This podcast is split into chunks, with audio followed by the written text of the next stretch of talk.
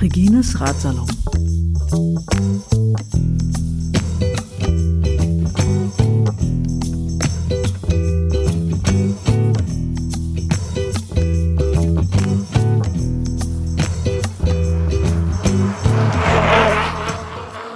Matthias Heskamp von, vom Projekt Radbahn, ist richtig, ne? Richtig. Ja. Radbahn U1. Radbahn U1. Mhm. Okay. Herzlich willkommen zum Radsalon Nummer 30. Mal wieder ein Heimspiel in Berlin. Gibt ja in Berlin viele interessante Projekte, unter anderem auch Workspaces. Heute ist der Radsalon in einem solchen zu Gast. Ich glaube, Workspace ist sogar fast noch ein bisschen zu wenig gesagt. Tatsächlich heißt das Ding Impact Hub. Gibt es wo- worldwide, weltweit. Äh, Ich glaube, äh, Matthias, du hattest gesagt 90 Filialen mittlerweile, ne? Das mag aber derweil schon bei 95 liegen. Okay. Es wächst, ja. 90 oder 88 waren es, als ich hier äh, zum Impact Hub gekommen bin. Und das war vor circa zwei, drei Monaten. Okay, also wächst tatsächlich äh, exponentiell, würde man Mhm. Ja, ich, so äh, sagen. ne? habe ich den Eindruck. Ansteckende Bewegung, viral ist, glaube ich, auch immer so. Das ist der Ausdruck, den ich auch im Zuge dieses Projektes gelernt habe. Okay, ja, viraler Impact, genau.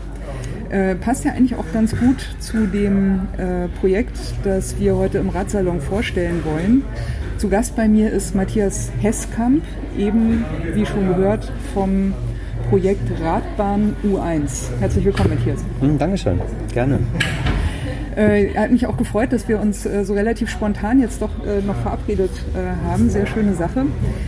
Ich würde dich bitten, vielleicht bevor wir zum Radbahnprojekt kommen, dich nochmal selbst kurz vorzustellen. Also wie, äh, was, was machst du? Vielleicht was machst du auch hier in diesem Impact Hub?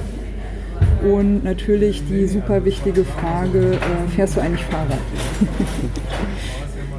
Doppelfrage, ich weiß, eins nach dem anderen. Ich fahre. Ich fahre sogar begeistert Fahrrad, aber ich möchte vorausschicken, dass dieses Projekt, an dem wir jetzt doch schon seit über zwei Jahren arbeiten, nach Feierabend überwiegend, nicht aus meiner Passion zum Fahrradfahren gekommen ist. Aber dafür, dazu werde ich später etwas mehr sagen. Ja, ich, ähm, ich habe in Hannover studiert, bin dann irgendwann ausgerissen, habe Architektur studiert, bin ausgerissen kurz vor meinem Diplom und glaubte, das kann es noch nicht gewesen sein und war dann in Südafrika, in Kapstadt. Okay, da kann man auch schön Fahrrad fahren. Sehr wichtiges Jahr für mich, ja, über, über naja, ein- einen weiteren Talk ja, im Thema die Welt in Südafrika, Soziales etc. möchte ich jetzt aber eigentlich über anderes sprechen und das hat tatsächlich mit dem Radfahren zu tun, denn ich glaube, es war in der dritten Woche, als ich dann einen Teil meines Geldes in ein Fahrrad investiert habe. Gerufen durch die, die Berge, ja. Okay. Der Berg ruft und wenn man zu Fuße des Tafelbergs wohnt, der direkt am Meer, sich vorstellt, großartig ja, an frischer, salzhaltiger Luft an den Berghängen vorbei bis zum südlichsten Punkt letztendlich zu fahren, nicht zum Kap Horn. Das war ein, das waren fantastische Momente, die ich dann mit meinem ja dort lieben gelernt Rad äh, oder so verbracht habe. Sprich, es war ein Mountainbiking. Ja, ich wollte nämlich gerade fragen. Ich Ja. vermute, das war dann ein äh, super leichtes Rennrad, lag mir gerade auf der Zunge, aber Ja. jetzt hast du es ja schon verraten. Ja. Genau. Das heißt, du bist auch richtig dann die, ähm, Mhm. Naja, ich weiß nicht, gibt es sowas wie Feldwege? Nee, wahrscheinlich so äh, Trails, ne? Äh, Trails Ja, nennt man sie genau. und dann auch gerne mal Off-Trail sogar, denn das Rad wird befahren, aber auch manchmal auf die Schulter gehoben, nicht? um halt irgendwie von A nach B zu kommen, ohne große Umwege zu fahren.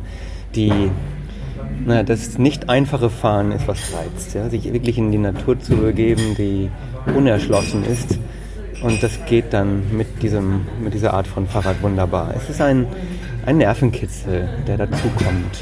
Ja, das Bergabfahren, aber auch das Bergauffahren. Ne? Ich bin kein Downhill-Fahrrad, sondern ich bin jemand, der sich gerne, wie ich schon sagte, in der Landschaft bewegt und sich mit ihr auseinandersetzt. Es ging an diesem Ort dort in Südafrika um Kapstadt herum wunderbar. Und es war eine, ja, eine kleine Passion, ein neues Hobby, was mit 30 Jahren dann plötzlich entstanden ist. Hast du vorher schon irgendeinen Sport gemacht? Ich bin gerne gelaufen letztendlich. Okay, also eine Das- gewisse Grundkondition war im Prinzip schon da, Ja. so dass du Aha. da dich Ich bin auch früher konntest. schon, ja, mit 17 Jahren dann die, die erste Tour ja, aus meinem Dorf im Emsland bis ganz nach Hamburg mit Satteltaschen bepackt. Das hat mich grundsätzlich schon interessiert. Es war nicht nur das Radfahren, wie ich immer gerne sage, sondern auch dieses, äh, naja, von hinten ins Dorf hinein, ja, nicht über die Hauptstraße. Und das ist dann ein neues, eine Auseinandersetzung mit dem Ort und mit der Landschaft und mit der Umwelt. Ja, ich könnte mir äh, vorstellen, dass so ähm, mancher Hörer oder Hörerin, die äh, gerne und leidenschaftlich Mountainbike fahren, dich um die Südafrika-Experience äh, zutiefst beneiden. Genau, ja. Zu Recht vermute ich. Du hast, äh, du hast so dieses Leuchten in den Augen. Also ich glaube, dass äh, äh, ja. es waren spannende Momente und ich bin dann auch zu Rennen gefahren, die ganz in Afrika irgendwo stattfanden. Ja. Also Rennen, die dann durch Wälder, über Felder und so weiter gingen. Das war plötzlich eine, eine Neuentdeckung für mich. Und da fragt man sich, was ich denn mit diesem Sport in Berlin mache, aber dazu vielleicht auch später. ja, den Oder? Teufelsberg hoch und runter fahren. Das geht, ganz Äh, spannend, Müggelberge, tolle Trails, ja. auch das ist möglich. Ja, aber das, Und- ist, das war es dann schon wahrscheinlich, ne? Das war's dann schon. Und äh, Plenterwald wird manchmal noch, aber ist jetzt nicht Ja. so bergig, denke Mhm. ich. Ja. Tatsächlich äh, fahre ich nicht mehr so viel Rad, wie ich das schon mal gemacht habe. Also dieses Mountainbike, mittlerweile schon das zweite. Das erste wurde mir dann in Portugal gestohlen. So ist das nun mal. Aber das zweite hängt jetzt doch äh, mehr an der Wand, als es mir lieb ist. Ich ähm, ja, habe gerade auch andere Hobbys hier in Berlin, die na, der Gedanke mit dem Radfahren ist, hat sich jetzt ein bisschen reduziert auf Radfahrurlaube. Dann wird das Auto, Entschuldigung, dann wird das Rad in den Kofferraum meines kleinen Autos von 1968 gesteckt, passt gerade so rein, so ein kleiner Schuhkarton, ein Renault 4. Wunderbar. Und dann ab mit diesem Auto und dem Rad hinten drin, vielleicht auch zwei Räder in die Berge. Und da fahre ich natürlich gerne ins Fichtelgebirge, in die sächsische. Schweiz. Ja in, in, Richtung Te äh, Slowakei, Tschechei, nicht in, in die, die Berge dort. Das fasziniert mich. Dann mal fünf Tage unterwegs sein mit Minimalgepäck von Dorf zu Dorf über die Berge. Das ist äh, Ausspannen aus dem täglichen äh, und das gefällt mir. Ja, ich würde sagen, die Leidenschaft fürs Fahrrad ist auf jeden Fall da. Das ja. ist, äh, äh, ich glaube, unüberhörbar, aber für mich auch unübersehbar, weil, äh, ja, also du schwärmst, du schwärmst auch mit den Augen. Das ist äh, deutlich zu Ja. merken. Äh, du sagtest, dass aber dieses Radfahren, diese Leidenschaft fürs Fahrradfahren war jetzt für dich nicht ausschlaggebend für das Projekt Radbahn. Wie bist du denn da jetzt reingeschlittert? Ja, Also ich nehme an, dass das eine eher zufällige Sache war und nicht irgendwie was geplantes, dass du sagtest, ich gehe jetzt irgendwo hin und arbeite dann an diesem Projekt oder so. Tatsächlich war es ein Zufall. Aber so recht glaube ich nicht an Zufälle. Da muss es etwas gegeben haben, was dazu geführt hat, dass es zu solcher Idee oder zu dieser Arbeit kommt. Ja, vielleicht war die Bereitschaft einfach da, und das Grundinteresse für solche Themen. Wie gesagt, ich habe Architektur studiert, bin dann, nachdem ich in Südafrika war, dann später in Portugal gelandet, habe dort zehn Jahre gearbeitet an Architektur, in einem sehr interessanten Büro.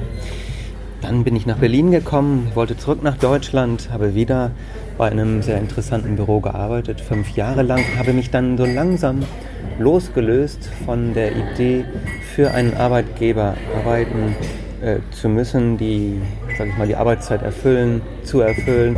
Losgelöst in dem Sinne, dass ich dann langsam zu einem Freelancer entwickelt habe, um dann Zeit zu haben für Gedanken, für Ideen, die ich dann selber auch entwickeln kann. Diese Zeit dafür brauchte ich, war dann irgendwann nur noch drei Tage beschäftigt, bis hin zu einer Zeit, wo ich dann letztendlich ein Subunternehmer in dieser Firma war. Das hat die Firma mir Gott sei Dank zur, äh, möglich gemacht. Und wie ich es gerade sagte, nicht? Es war die Antenne da, um dann, als der Anruf kam, eines Freundes Marti Meller aus Finnland.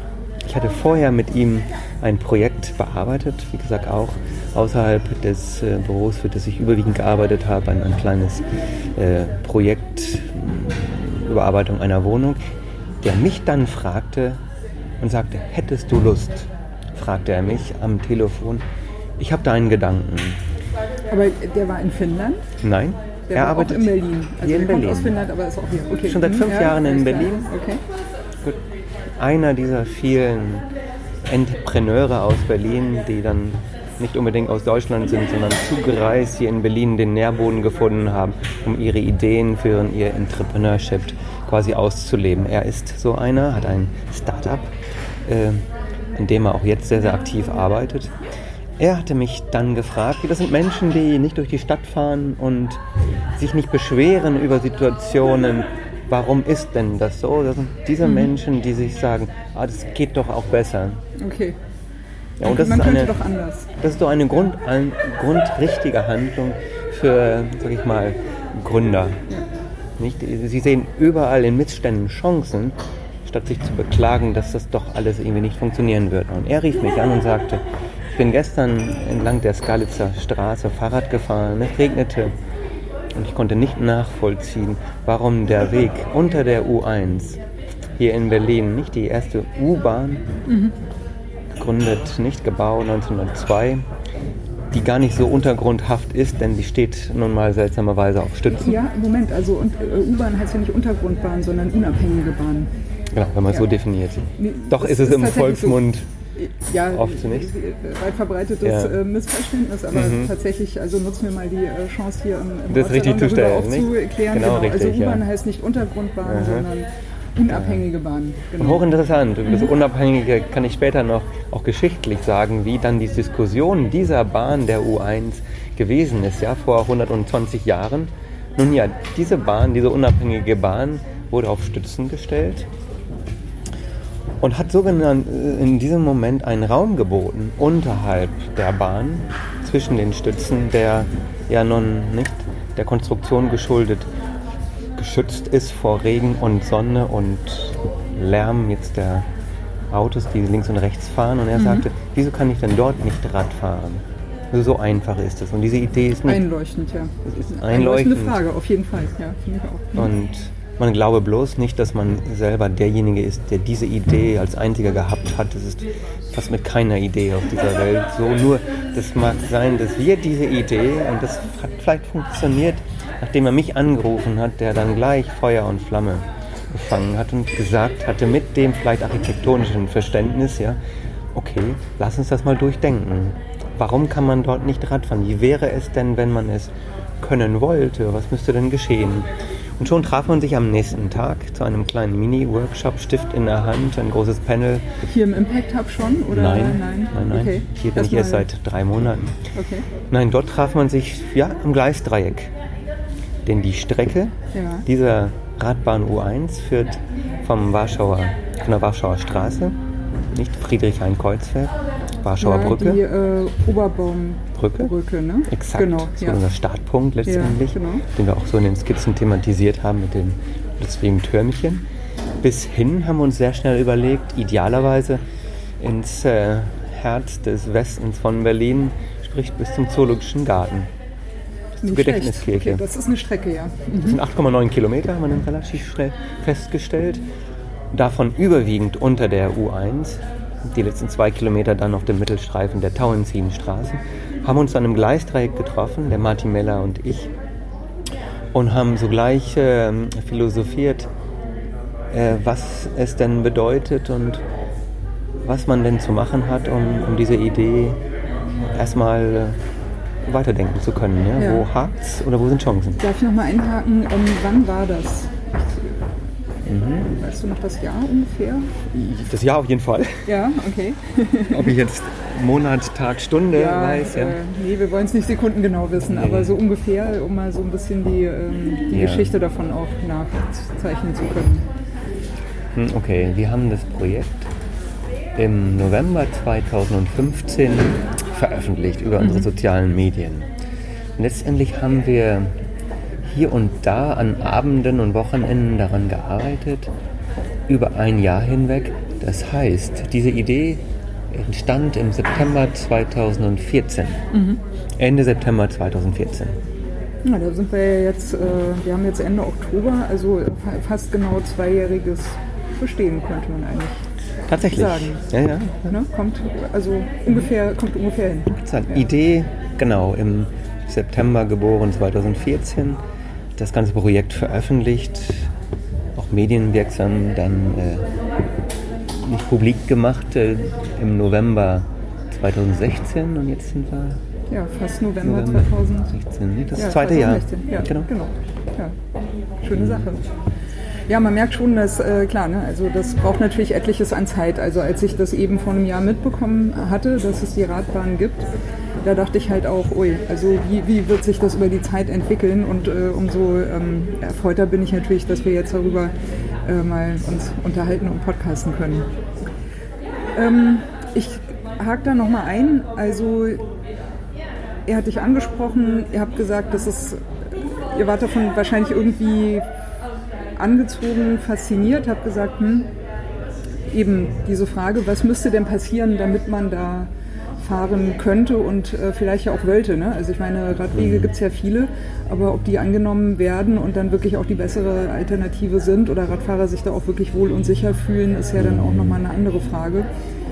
Ähm, zu welchem Schluss seid ihr denn da gekommen?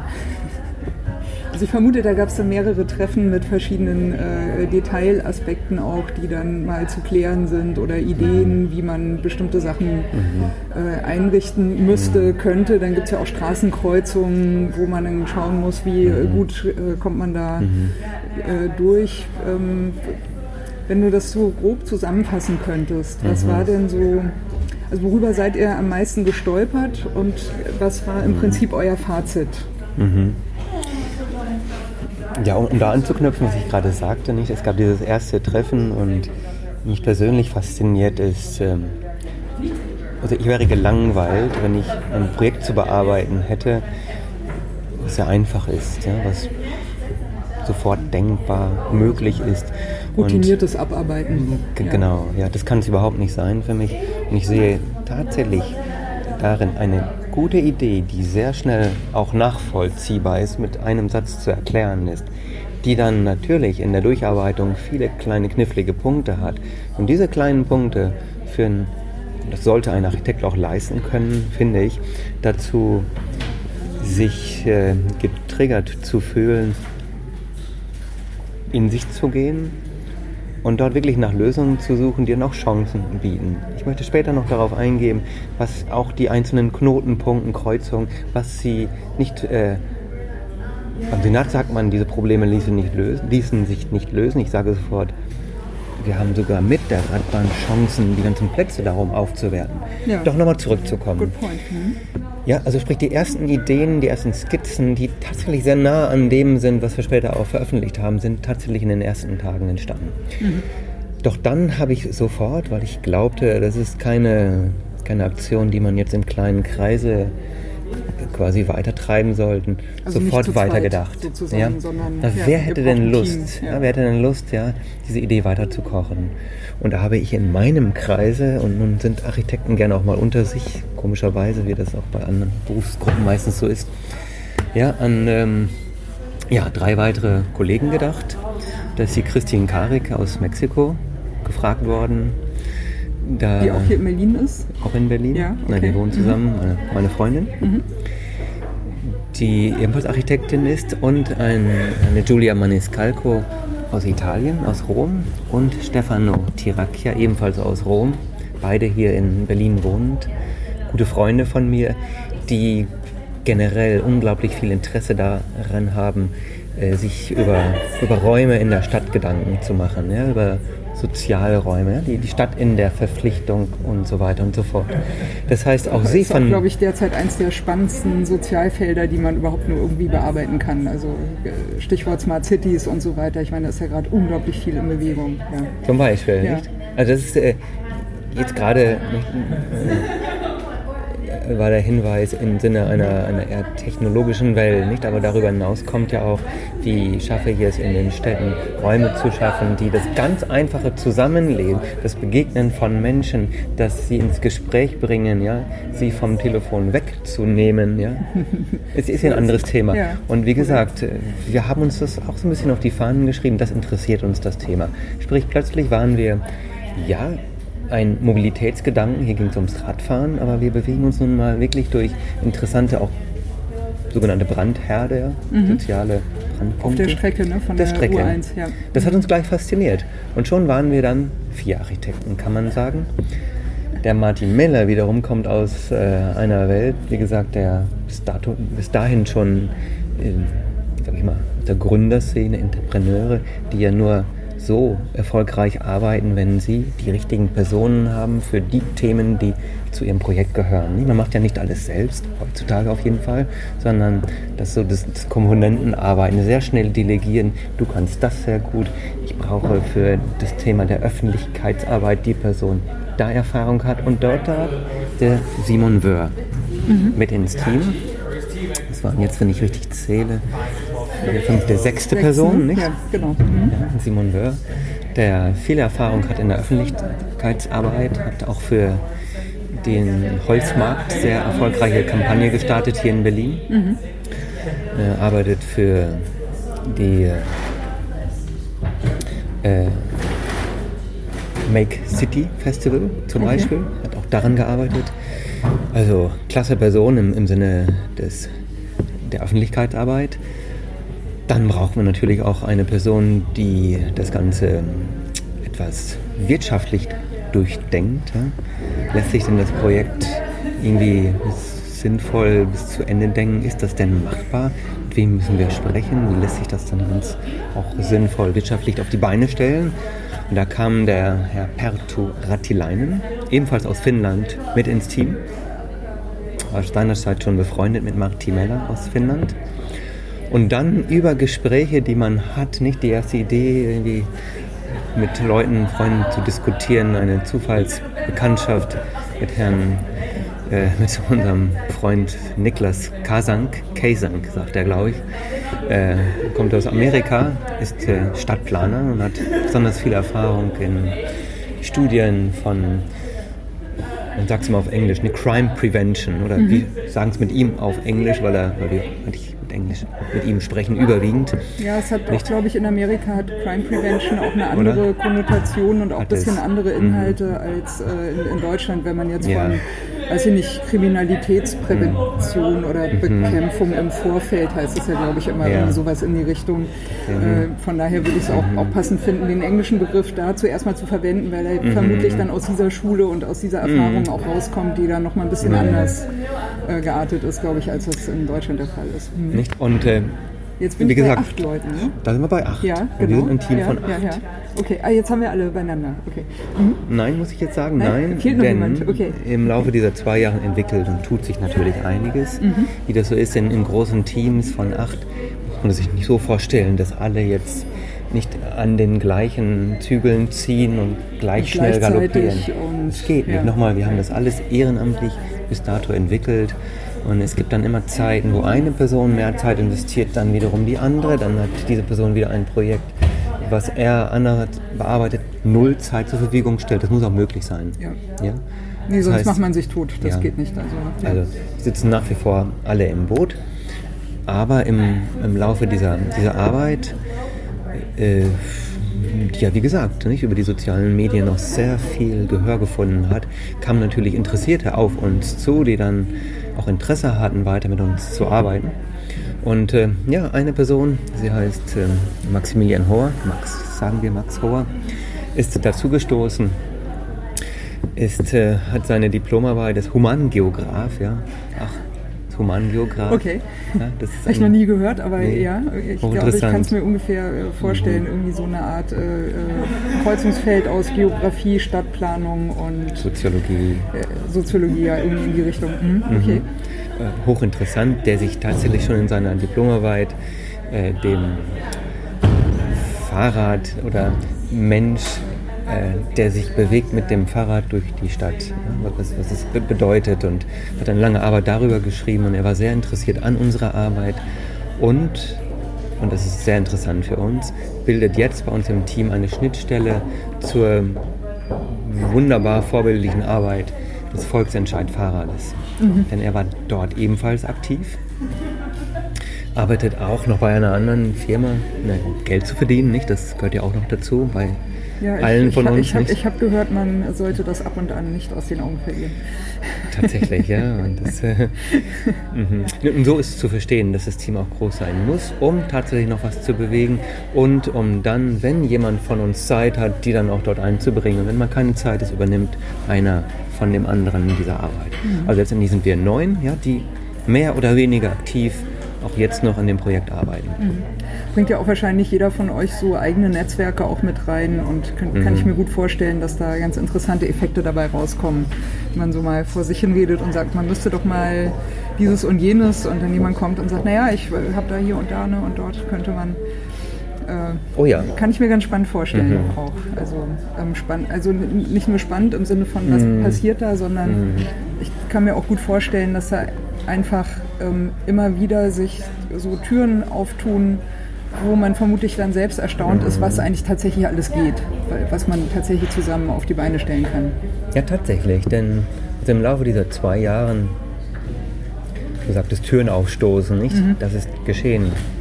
Und wir haben bereits viele Türen angestoßen, ja, die jetzt halb offen sind. Das sind Projekte, Ideen, die wir auch weiter verfolgen wollen. Ich könnte jetzt darüber sprechen oder wir Ja, Sprechen über- weiter über die Radbahn äh, oder ich könnte ja, auch schon- Ja, ja. Äh, Also ich, ich glaube, was jetzt im Moment noch fehlt Mhm. für Menschen, die zuhören, also hat es ja schon mal kurz angerissen, von wo bis wo die Radbahn Mhm. gehen soll. Ich glaube, jetzt wäre ein guter Moment, ähm, also wir wissen jetzt das Genau. Team, wir wissen, wie es zu dieser Idee kam. So, ich glaube, es wäre jetzt ein guter Moment, äh, mal äh, so einen groben Überblick zu geben, soweit das mündlich möglich ist. Sie äh, können ja sicher auch noch einen äh, Plan dann später im Blogpost einlinken oder so. Oder auf eurer Facebook-Seite kann man auch, äh, glaube ich, eine, eine Streckenbeschreibung finden oder ein bisschen genauere Informationen, wenn man sich das Genau. nochmal tiefer anschauen will. Genau, auf unserer Internetseite, nicht? Genau. Aber natürlich für Menschen, die äh, zuhören, wäre es, glaube ich, Mhm. jetzt ganz gut, so einen äh, groben Überblick zu sagen. Also, Mhm. ähm, ihr habt euch zusammengefunden, ihr habt gesagt, okay, da, da steckt was drin, ihr wollt das auf jeden Fall zusammen bearbeiten. Ähm, und dann musstet ihr natürlich konkreter werden. Wie genau es soll die Strecke sein?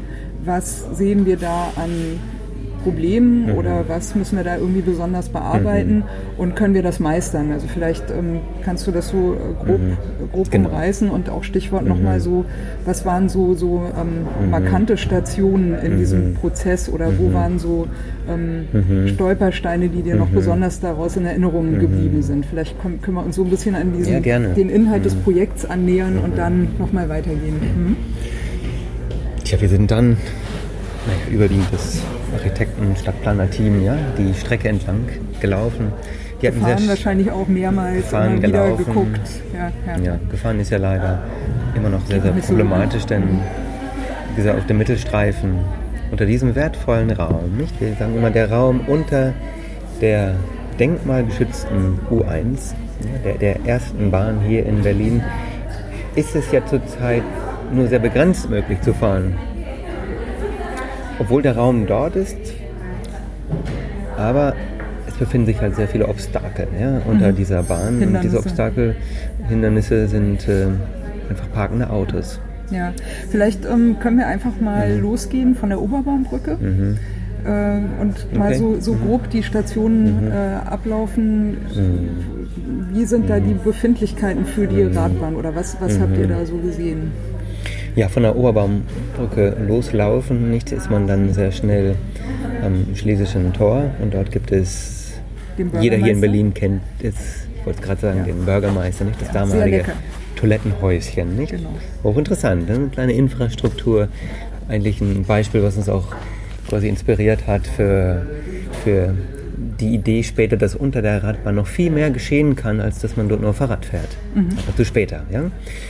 Dann geht es weiter, nicht am Görlitzer Park vorbei, am Görlitzer Bahnhof, Richtung Cottbuser Tor. Diese Strecke, äh, interessant ist, dass sie ideal ist, um dort Rad zu fahren.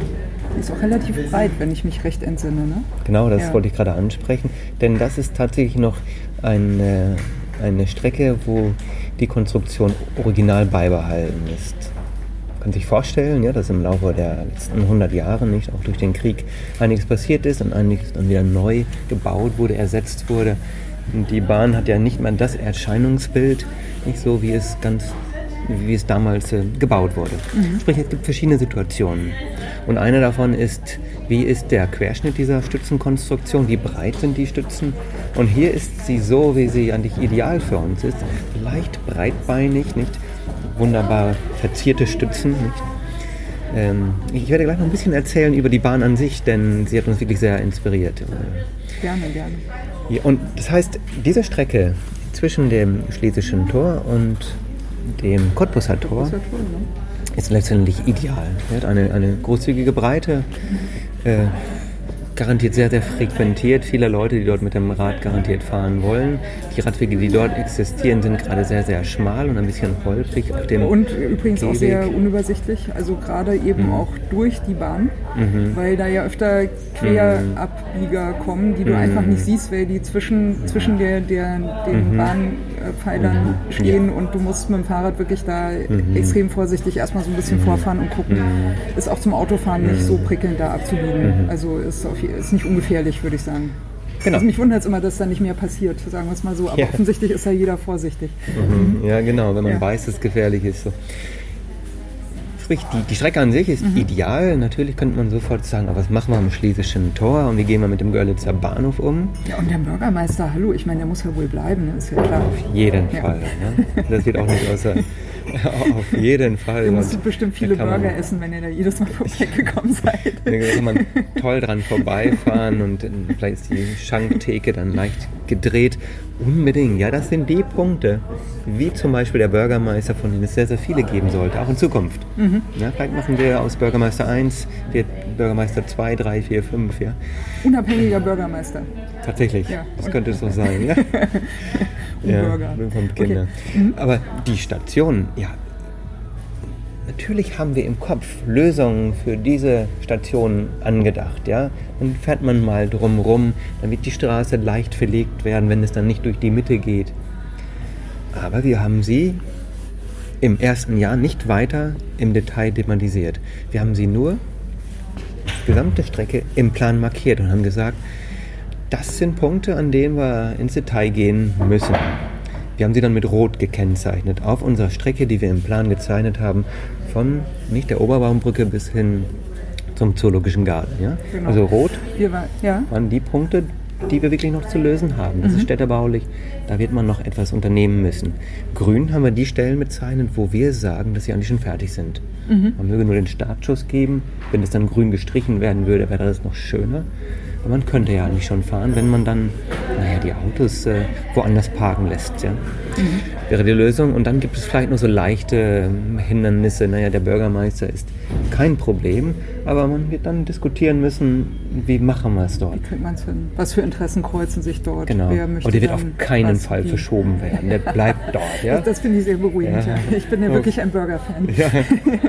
ne, ne, toll, ja. Und Ähm, dann gibt es, ja. wenn man, ich erzähle mal ganz kurz weiter, wie es dann Ja, vom Cottbusser gerne. Tor noch bis zum Genau, wollte ich gerade sagen. Wir waren jetzt beim Cottbusser Tor und noch nicht beim Zoologischen Garten. Ja, Cottbusser Genau. Tor ist für uns einer der interessantesten Punkte überhaupt, aber dazu später. Ja, auch, auch so ein äh, Kriminalitätsbekämpfungsbrennpunkt. Ja, Mhm. Ich sprach ja gerade schon- Ich, ich, ich lege mal eine kurze Gedenkminute ein für Mhm. Frank Henkel, der jetzt da leider politisch ja nicht mehr tätig sein kann. Das tut mir wirklich sehr, sehr leid.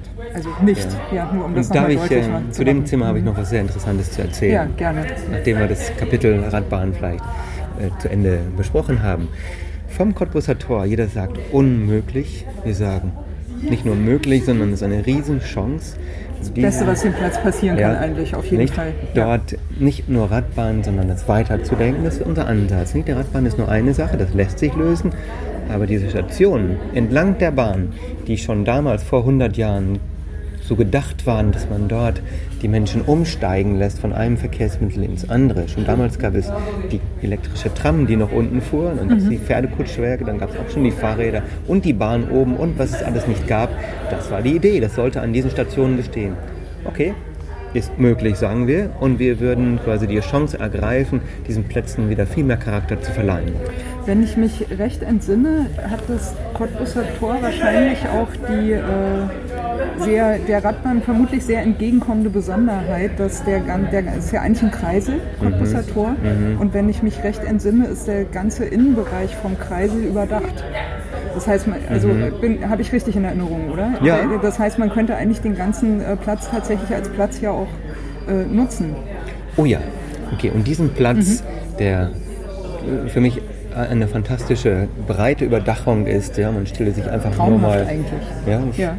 Jeder geht mal gerne ins Theater und besonders die Experimentaltheater, die einfach nur aus einer schwarzen Kiste bestehen und mit ein wenig Licht und so weiter, ein bisschen Inszenierung könnte dort der wirklich kulturell interessanteste Ort entstehen.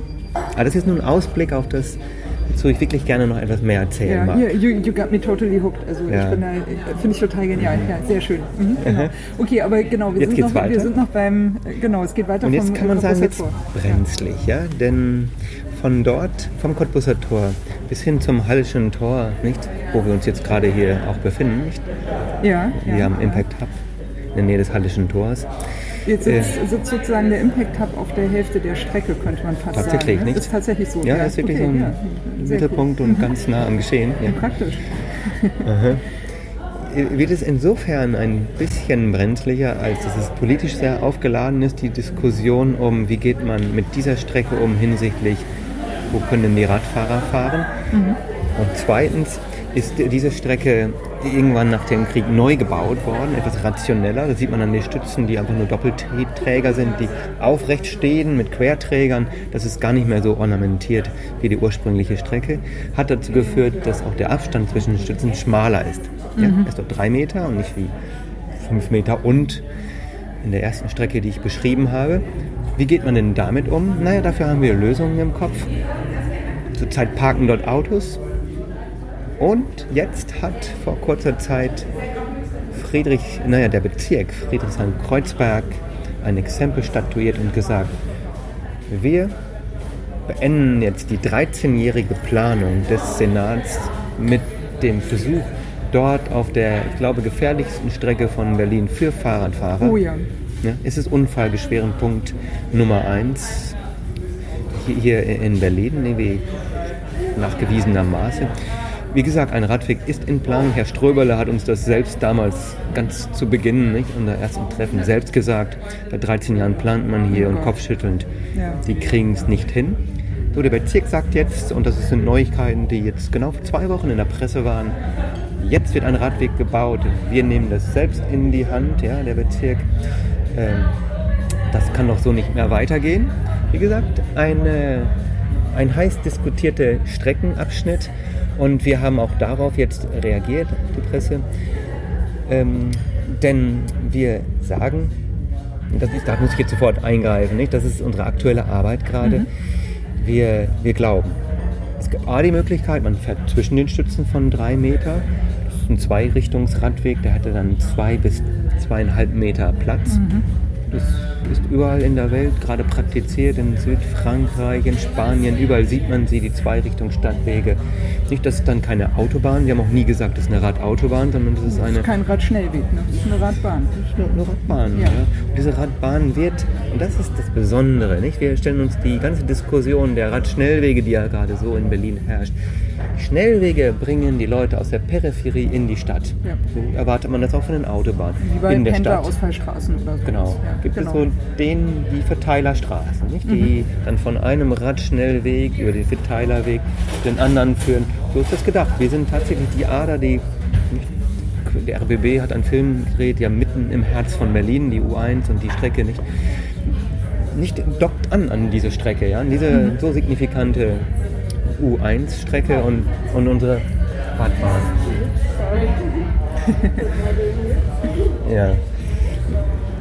So ist es zu verstehen. Wir haben es nie als Radautobahn verstanden. nee, Leider wurde es in der Presse immer ja. so kommuniziert, weil das gerade das Thema überhaupt ist. Man möchte Radautobahnen bauen. Ich finde, sie müssen nicht gleich Radautobahnen sein. Es reicht auch schon manchmal, eine sichere Radstrecke zu haben, baulich.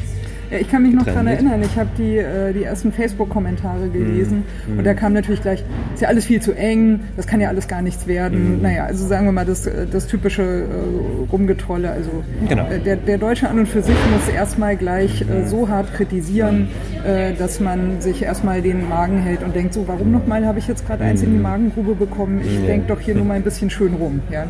Okay, aber... Ich denke so, also man ja. könnte, Ja. würde schon funktionieren, aber gerne denken wir auch größer. und jetzt kommt uns eigentlich ja, die, der Bezirk entgegen mit der Planung, die jetzt vom Herrn irgendwie veröffentlicht wurde. Mhm. Und wir sind auch in gutem Kontakt mit der Bürgermeisterin Hermann, ja, haben uns zusammengesetzt, die die Radbahn ja, damals ja, auf Twitter, ich will die Radbahn auch. Ja. So hat sie gesagt, ja. Ja. Äh, auf einen Artikel der, der Morgenpost hin, ja, wo der genau so endete, nicht? Ich will die Radbahn auch, sagte man. Das war so ein Hashtag oder so, der kursierte. Also hochinteressant, nur dass Sie jetzt sagen, der Bezirk, da muss was gemacht werden. Wir bauen Radwege links und rechts und das ärgert uns ein bisschen, wollen auf der Strecke vom, Halle, Entschuldigung, vom Cottbusser Tor bis hin zum Hallischen Tor den Mittelstreifen nutzen, um dort Autos parken zu lassen. Oh nein. Tut ein bisschen weh. Ja? Wir haben dann eine Skizze Das ist vor produziert. allem unverständlich, wenn man, wenn eigentlich schon bekannt ist, dass ihr eigentlich schon andere Pläne habt. Ja, Ja. genau. Ja, jetzt, aber so ein bisschen, wir müssen jetzt reagieren, da muss schnell was entstehen und bevor und das muss man ja alles noch, da machen wir erstmal das. Nicht? Und Ja. wir dann Skizze produziert, wo dann ja die Langzeitparkenden mit ihren Campern kommen, die am Wochenende putzen und so weiter. Das ist die, ja, ist für mich der prominenteste Parkplatz vielleicht auf der Welt, geschützt vor Regen und Sonne, ja, unter einer denkmalgeschützten Bahn. Ist doch wunderbar. Dieser Streifen soll aber breiter gemacht werden. Hatten wir sowieso schon angedacht in unserer Planung, die wir jetzt gerade seit einem Jahr betreiben. Der zweite Schritt unserer Planung. Denn äh, man könnte sich auch vorstellen, nicht zwei Spuren in der Mitte und links und rechts, ja, da wo damals die Tram gefahren ist, auch nochmal eine Spar. Dann haben wir vier Spuren in der Radbahn. Ja, Dann würde man quasi die ganze Breite der Bahn selbst, wie sie oben ist, ca. sechs Meter, unterhalb für Radfahrer nutzen. Toll. Jetzt kommt. Ist doch wunderbar. Der Bezirk daher und sagt, wir müssen den Streifen verbreitern aufgrund von Sicherheitskriterien. Damit denn die Autos da parken können. Nee, dann doch nicht. Noch eins davor? Nee, Okay. Mhm. da kommt noch eins davor. Man weiß stillschweigend, dass die Situation derweil nicht den Sicherheitsregularien entspricht, denn ein Lastwagen, der träumend fährt und mal abkommt von der Straße, ist dann auf 50 Zentimeter an der Stütze dieser äh, tollen U-Bahn und könnte einfach mal dafür sorgen, dass er nicht gegen so einen Pfeiler und der Pfeiler knickt und die Bahn oben runter und Szenario will man sich gar nicht weiterdenken. Aus Sicherheitsmaßnahmen muss es einen Abstand geben zwischen Stütze und Fahrbahn. Der ist an dieser Stelle nicht groß genug. Also, der Streifen muss verbreitert werden. Die ganzen Straßenbahnen, die beiden Spuren plus Parkgruppe, müsste nach rechts oder nach links bewegt werden. Der Mittelstreifen breiter und die haben sich gedacht, toll, dann passen da wirklich wunderbar links und rechts die Autos hin. Aber die Parkspur, also die Parkspuren, die man wegnimmt von rechts und links, Ja. ein Teil der Autos würden in der Mitte parken. Na, das ist so eine, so eine Rechnung, die ist irgendwie verständlich für viele Menschen. Radwege und Parkplatz, Kompromiss, so machen wir es. Ja, aber was, also was mich daran so ein bisschen wundert, ist, äh, also gerade die Grünen müssten ja mittlerweile Mhm. ganz gut wissen, also wer Parkplätze sät, wird Verkehr ernten. Und das, äh, Das ist das unser Motto. das- Wer nicht wer sät, wird also in, ja, und, und das ist schon eigentlich, das ist ja seit den 80ern bekannt. Also ich, hab, ich war, war ja damals, als das so losging ne, mit dem ganzen äh, Fa- Fahrradfahren, äh, mein Standardsatz dazu ist immer in den 80er Jahren, also Ende der 80er, waren Deutsche zum ersten Mal bereit, mehr Geld für ein neues Fahrrad auszugeben als für ein gebrauchtes Auto. Ja. Und da ist der Paradigmenwechsel klar. Ja. Dann gab es einen äh, grünen Abgeordneten, ich war damals in Gießen, wir Ja. hatten einen grünen Abgeordneten, der nur mit dem Fahrrad fuhr. Und der hat, äh, der, der wurde dauernd von der Polizei äh, gepiesackt. Ja. Der wurde mit Ja. Argusaugen also wirklich beobachtet und bei jedem, bei jedem Verkehrsregelverstoß hat der Knöllchen bekommen. Ja. Das ging so weit, dass sie ihm äh, verboten haben, Fahrrad zu fahren. Und sie haben ihm auch die Fahrräder weggenommen, die er hatte. Ja, weil, der durfte einfach nicht mehr sich auf der Straße bewegen. Also es war quasi äh, äh, irgendwie kriminell, ja, was der Aha, gemacht ja. hat. So. Und er hat sich aber immer wieder ein neues Fahrrad gekauft und hat darüber einfach nur gelacht. Und da war schon klar, wir, wir, wir werden mehr Fahrradfahrer haben, das wird eine interessantere Sache. Dann kam ja in den 80ern auch die ganze Aerobic auf, diese, dieser, dieser äh, Körperkult, dass man äh, sich, sich gesund erhalten soll, dass man viel trainieren soll. Da ist natürlich das Fahrradfahren dann eine super Verbindung gewesen, dass, dass man einfach nebenher auch fit bleibt. Das Trimming 130 gab es mal für die Volksgesundheit. Ich weiß nicht, ob du dich da noch dran erinnern Nee, kannst. daran kenne ich. Die Parole war für die Volksgesundheit einmal am Tag dafür sorgen, dass der Puls über 130 geht. Ah ja. Trimming 130 hieß Aha. das damals. Super. Ja, das waren so die Anfänge von diesem äh, ganzen Fitnesswahn, äh, was wir heute haben mit den ganzen, weiß ich nicht, Tracking-Armbändern und so weiter, statt mich tot. So, Aber das ist ein Stichwort. Ja, Wer sät, genau. der ernte. Nicht? Das sagt auch ein Fred Kent oder das sagt auch ein Jan Gehl, ganz toller Stadtplaner aus Dänemark, der jetzt gerade in der Welt wirklich tolle Spuren hinterlässt und Städte Dänemark weltlicher ist ja macht, sowieso ja. der Vorreiter schlechthin äh, ja, genau. Und er hat die ganze Sache quasi angestoßen. Nicht? Er sagt nur nicht, was man in den 70ern, 60er, 70ern gemacht hat. Man hat gesät und zwar Stadtraum für Autos. Und Los Angeles ist ein Beispiel. Die beste, angeblich seinerzeit in den 60ern, die beste Stadt im Sinne des öffentlichen Verkehrs, Radfahrverkehrs. Damals sind die Polizeibeamten den Rädern gefahren. Und innerhalb von zwei Jahren hat man dieses perfekt funktionierende System zerstört hat tatsächlich die Stadtbahnen, ich glaube, ins Meer katapultiert, wie ich gehört habe, alles aus den Straßen entrissen, Fahrbahnen erzeugt. Zwei Spuren, dann wurden es vier und dann waren sie voll, dann wurden es sechs, dann waren sie voll, dann waren es acht und zwölf und jeder kennt das Bild der 14 oder sind 16 Spuren, die jetzt auch wieder voll sind. Das passiert und da gebe ich Ja. dir recht. Wenn man jetzt in Berlin eine tolle Infrastruktur für Fahrräder sehen würde, Ja. sagt auch permanent der Jan Gehl, dann wird es dazu kommen, nicht, dass man den Autofahrern Rechten wegnimmt, sondern die Attraktivität dieser Radfahrwege. Und wir wollen auch nur nicht nur den Weg schöner machen, sondern das Ganze drumherum, den Lifestyle aufs Fahrradfahren, was du gerade auch angesprochen hast, dass man sagt, es macht mehr Spaß, es ist schneller, es macht mehr Sinn und ich fühle mich gut, wenn ich Rad fahre und lasse mein Auto gerne stehen. Und deswegen passt es nicht, dass man jetzt noch Parkplätze, obwohl man sagt, es sind ja weniger, seht. Wir sagen, Entschuldigung, dann nimmt die Parkplätze in dieser Hauptstraße doch weg, packt doch hier nebenan ist ein Parkraum für hunderte von Autos, ein Parkhaus, was nicht genutzt wird und abgerissen werden soll. Das ist eine tolle Ruine Ja. in der Wilhelmstraße, Ja. soll abgerissen werden. Warum denn nicht dort parken und dann tatsächlich mal 500 Meter zu Fuß nach Hause gehen? Wo ist denn das Problem? Ja. Das ist absurd und das ist das falsche Signal. Wir haben nur gesagt, prinzipiell toll, Mittelweg breiter. Wir werden, wir bleiben bei der E, wir begrüßen es sogar. Radweg ist ohnehin schon gut, links und rechts, das brauchen wir übrigens auch. In der Mitte ist der Radweg, der lang auf lange Strecken gedacht ist, in diesem Fall auf 8,9 Kilometer. Aber derjenige, der auf dem Bürgersteig gerade einen Kaffee trinkt, einkaufen, muss ja mit seinem Rad auch mal zur Querstraße kommen. ja, richtig. Das heißt, in der Mitte gibt es so die sichere Hauptverkehrserschließung auf lange Strecke, wo man gerne mal locker und sicher fährt. Und dann gibt es schmale Radwege an den Bürgersteigen. Die müssen dann auch nicht so breit sein, die es den Leuten ermöglicht, bis zur Querstraße zu kommen und sich in den Zirken bewegen. Also eigentlich ist der Ansatz gut, aber bitte Bezirk setzt kein falsches Signal und sagt jetzt schon, wenn dann jetzt auch erst Leute parken würden, also sobald die Radbahn dann durch ist, rechtlich und es ist machbar geprüft und gedacht und so weiter, dann die Autos brauchen wir auch nicht mehr im Sinne der Parkplätze. Ich glaube, es wird sogar mehr Autos in der Zukunft geben, aber der Parkraum, diese 95 Prozent ja, der Autos stehen ja, nicht 93 sind es ganz genau. Ja, Nicht 93 Prozent der Zeit steht das Auto. richtig, ja. Ja, also das sind diese berühmten 23 Stunden, nicht? Am Tag. Und das wird es ja in Zukunft nicht mehr geben. Das heißt, dieser Parkraum, den muss man jetzt nicht mehr planen und sehen, sondern gerne zurücknehmen, denn man wird ihn ohnehin in 20 Jahren im Sinne der Mobilität nicht mehr benutzen. Ja, ähm, ich habe gerade zwei Gedanken dazu im Kopf. Das eine eben nochmal die Kontinuität aus den 80ern, die äh, ne, zu diesem Wer Verkehr sieht, wird Verkehr ernten. Ähm, es gab halt äh, Ende der 80er, Anfang der 90er schon ganz viel Entwürfe genau für solche Ideen.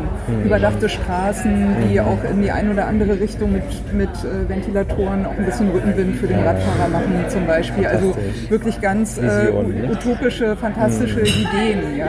Und die sind jetzt natürlich alle immer noch oder wieder aktuell. Also in der Radbahn sehe ich da so ein bisschen, das war so mein erster Gedanke, ach guck mal, ja, ist jetzt Ja, aus ja. den 80ern wieder erstanden. Ja? Also Ja, quasi 30 Ja. Jahre später. Ja? Äh, zweiter Gedanke, der mir noch durch den Kopf geht, ist, ähm, mein Hauptärgernis, wenn ich in Berlin Fahrrad fahre, sind Autofahrer, die mich anhupen und brüllen, geh mal runter von der Straße. Ne? Du hast nur auf der Straße verloren. Ja?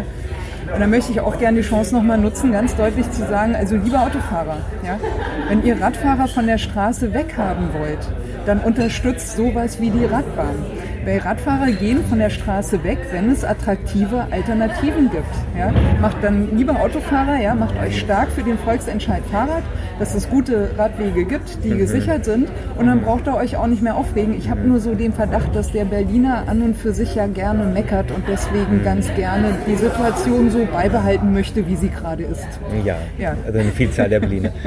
Ich Ja. dir völlig recht. Und der Volksentscheid hat eine Liste nicht erstellt, wer profitiert dann Mhm. von dieser sag ich mal, Flächenverteilung. Ja, und der Autofahrer profitiert, genau wie du es sagtest. Nicht? Denn er würde dann etwas sicherer, ohne nicht permanent die Radfahrer auf der Straße zu haben, fahren können. Ja. Und ist nicht, wenn man auch mit den Behörden diskutiert, diese Straße ist ja nicht für Autos, sie ist für Autos und Radfahrer gedacht. Die ganze Stadt ist für Autos und Radfahrer Radfahrer. und Fußgänger das und Skateboarder und Inliner Kein Mensch. Äh, gemacht. Jeder glaubt, Ja. die Straße sei fürs Auto, man toleriert und ärgert sich dann über die Radfahrer und das ist so ein absurdes Denken und das wird man noch nimmer rausbekommen aus den Köpfen. Deswegen sagen wir, dann baut doch getrennt Straßen. Die sind dann sicher und wir sind sogar der Meinung, dass diese Idee der Mittelstreifen oder Lastfahrräder auf, es gibt in Berlin unglaublich viele, in Berlin nennt man sie auch Dämme, ja, Mittelstreifen. Das ist, glaube Mhm. Ich, historisch bedingt. Die zu nutzen und zu sagen, na fahrt ihr doch in der Mitte. Ja, auch das werden wir nochmal in weiteren Studien durchdeklinieren, hat für uns einen wahnsinnigen Vorteil. Mhm. Denn auf den Radwegen rechts zu fahren, Problem 1, steht wieder mal ein Auto auf dem Radstreifen, Ja. denn sie werden, das ist einfach in der Natur der Dinge, gern als Parkplatz benutzt. Ja? Wie der Standstreifen der Autobahn. Und dann muss man wieder. Ra- Radspuren sind erweiterter Genau. Parkraum in Berlin. Richtig. Das ist eine Alltagserfahrung, die man leider sehr oft machen muss. Zweitens, Ja. Unfallgefahrenpunkt größter Art, finde ich, ist, an parkenden Autos vorbeizufahren. Dann gibt es sogar den Radstreifen neben den parkenden Autos. Ja. Und dann schlägt wieder mal jemand, der nicht dran gedacht hat, die Tür auf und man hat permanent das Szenario, ich fahre in eine aufschlagende Tür hinein. Ja. Dann das Riesenproblem der rechts abbiegenden Autos. Ja, egal ob jetzt der Radstreifen auf der Fahrbahn ist oder hinter den Bäumen auf dem Gehweg, da ist immer wieder der Moment, wo der rechts abbiegende nicht denkt, ich kann fahren. Ich glaube, dass der Unfallbeschwerenpunkt Nummer, Nummer eins ist, nicht die Autos, die rechts abbiegen und den Radfahrer übersehen. Deswegen sagt man sogar, dass man nicht auf den Radwegen fahren möge, Ja, ja, damit, die eigentlich äh, ausgewiesen einsehen. sind, Ja, ja. sondern fahrt doch auf der Straße mit all den Gefahren, die wir gerade besprochen haben. Und statistisch ist es doch sicherer, auf der Straße zu fahren, als auf einem Radweg, der eigens für Räder gemacht ist. Denn du wirst gerne mal von diesen Rechtsabbiegern gehört.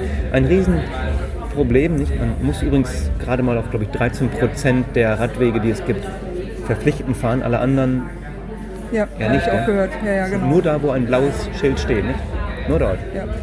Interessant. Also, das sind also Riesengefahrenpunkte. Und dann sind es Busse, nicht, die wieder mal, sag ich mal die, die Personen äh, nicht aussteigen lassen und zack, da fährt das Rad rein. Und mir fallen dann noch ein, weitere Punkte ein und das würde alles auf dem Mittelstreifen ja so nicht geschehen. ja, ist korrekt, ja. Mittelstreifen, das ist die Fahrbahn dann für die Fahrräder. Wenn es dann grün gibt für die Fahrräder, fahren sie geradeaus, genauso wie die Autos dann ja grün fahren. Also das ist ja eine Studie, die übrigens auch nicht nur von uns gerade äh, in, in Bearbeitung ist, sondern auch an anderer Stelle in Berlin, Mittelstreifenfahrbahn. Mhm. Ja, jetzt hattest du aber einen anderen Punkt angesprochen, das war der Punkt Ja. 2. Und der erste Punkt war, Nee, das war ein, ich wollte ein bisschen so die Kontinuität herstellen ne, zu äh, den 80ern, diesen äh, Utop Ah, genau. Mhm. Uto- Utopis- utopistischen Ideen äh, äh, die, oder utopischen Ideen und äh, eben, dass jetzt eigentlich erst die Zeit reif ist, um äh, sowas wie die Radbahn auch ins Gespräch zu bringen. ja, Ja. da, da bringst du mich wirklich au- auf ein Thema und das ist sehr wichtig. Also wir haben uns jetzt so die Radbahn so ein bisschen angeschaut, wir waren gerade am Hallischen noch Tor. nicht am Ende, genau. Ja, ja, ja. Vom Hallischen Tor geht es dann ja noch über den, na Fluss ist es nicht, über den Kanal. Ja. Ganz in der Nähe, weil man möchte ja gerne dann durch Gleisdreieck, übrigens wunderbar gemacht. Mhm. Gleisdreieck ein Park, auf dem man gerne Rad fahren möchte. Wir möchten über den Kanal, es gibt zwei Möglichkeiten. Man schnappt sich eine Brücke, die ohnehin schon existiert, oder wir haben es einfach visionärer dargestellt. Man hängt einfach mal einen Radweg an die vorhandene Brücke unten drunter. Das ist eine unserer Skizzen, die sehr, äh, ja, sehr kommentiert wurde in aller Welt und die sehr visionär da war, äh, da stand. Ja toll, nicht? Dann baut man eine Brücke fürs Fahrrad. Das hat auch eine Symbolwirkung. geht, muss aber nicht sein. Also über die Brücke dann in Richtung Park-Gleisdreieck mhm. und dann landet man irgendwann auf der Strecke, auf der finalen oder auf dem Anfangsstrecke, wie man es will, nicht von wo man fährt. Das ist ähm, nicht in der City West über die Tauentzienstraße bis hin zum, zur Gedächtniskirche. Und die letzten zwei Kilometer liefen dann einfach auf dem Mittelstreifen, ja. die ich gerade ähm, angesprochen Ich würde ganz gerne noch mal kurz, äh, ich glaube, dass es gerade ein bisschen sehr laut wird. Ja. Könnte äh, sein. Wenn ich äh, hier so den Pegel richtig sehe. Denn es ist Freitagabend, ab 6 gibt es hier den sogenannten Wine Downer. Ja, da wird nochmal über die Woche reflektiert genau. bei einem Gläschen Wein. Es ist sehr, sehr gesellig hier und das äh, fühlt sich auch nach guter Stimmung an. Aber ähm, du sagtest, glaube ich, es gibt auch noch ein ähm, etwas ruhigeres äh, Plätzchen, wohin wir uns zurückziehen könnten. Ja. Ich würde gerne die Chance kurz nutzen. Also wir sind am Gleisdreieck. Wir ja. sind bei dieser äh, Überquerung mhm. und äh, würde ganz gerne hier kurz unterbrechen. Okay. Wir wechseln den Ort und sprechen gleich beim Gleisdreieck, also nicht beim, sondern über das Gleisdreieck weiter. Gerne, machen wir. Cool.